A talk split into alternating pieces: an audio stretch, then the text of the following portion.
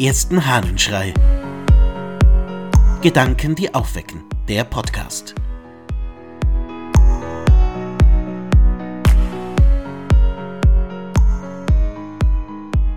Briefe schreiben. Los. Aus einem Brief des Hieronymus. In jenem Teile der Wüste, in dem Syrien und das Land der Sarazenen einander grenzen, hat mich dein lieber Brief erreicht. Als ich ihn las, war der Wunsch nach Jerusalem zu reisen in mir so lebendig geworden, dass ich auf Kosten der Nächstenliebe beinahe meinem heiligen Berufe untreu geworden wäre. Nun übersende ich dir als Ersatz für meine Person, soweit es meine Gesundheit zulässt, diesen Brief. Bin ich auch dem Leibe nach abwesend, so komme ich von Liebe getrieben wenigstens dem Geiste nach.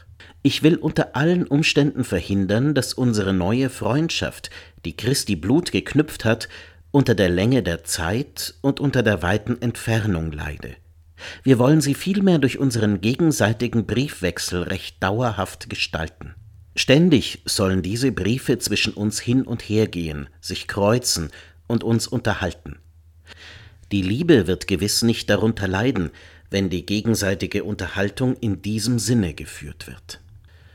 Wann hast du den letzten Brief geschrieben?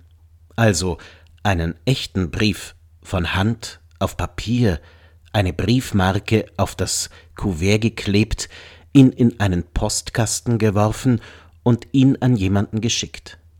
Hand aufs Herz. Schon lange her, oder? Wir schreiben zu wenig Briefe. Wir sind ständig am Kommunizieren, per Telefon, per WhatsApp und SMS, per E-Mail und sonst irgendetwas. Aber der klassische der Schreiben uns wieder einmal auf diese wunderbare Form der Kommunikation einlassen?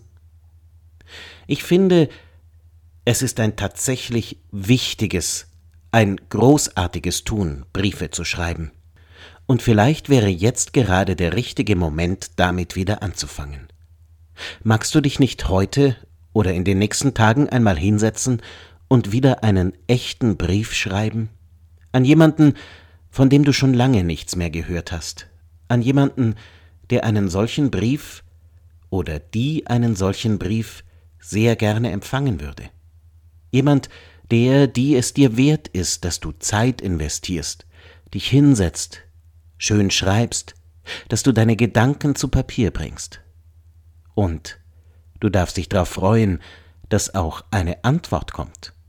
Dass im Briefkasten auf einmal nicht nur Rechnungen liegen oder Mahnungen vom Finanzamt, sondern eben Grüße von jemandem, der sich Zeit genommen hat, um ganz genau für dich zu schreiben. Ja, wir sollten mehr Briefe schreiben. Und wir könnten jetzt genau damit anfangen. Denn so, wie Hieronymus es beschreibt, können wir Liebe über Grenzen hinweg weitergeben. Ich wünsche dir einen Tag, an dem du zum Briefeschreiber, zur Briefeschreiberin wirst. Dein Ludwig Waldmüller.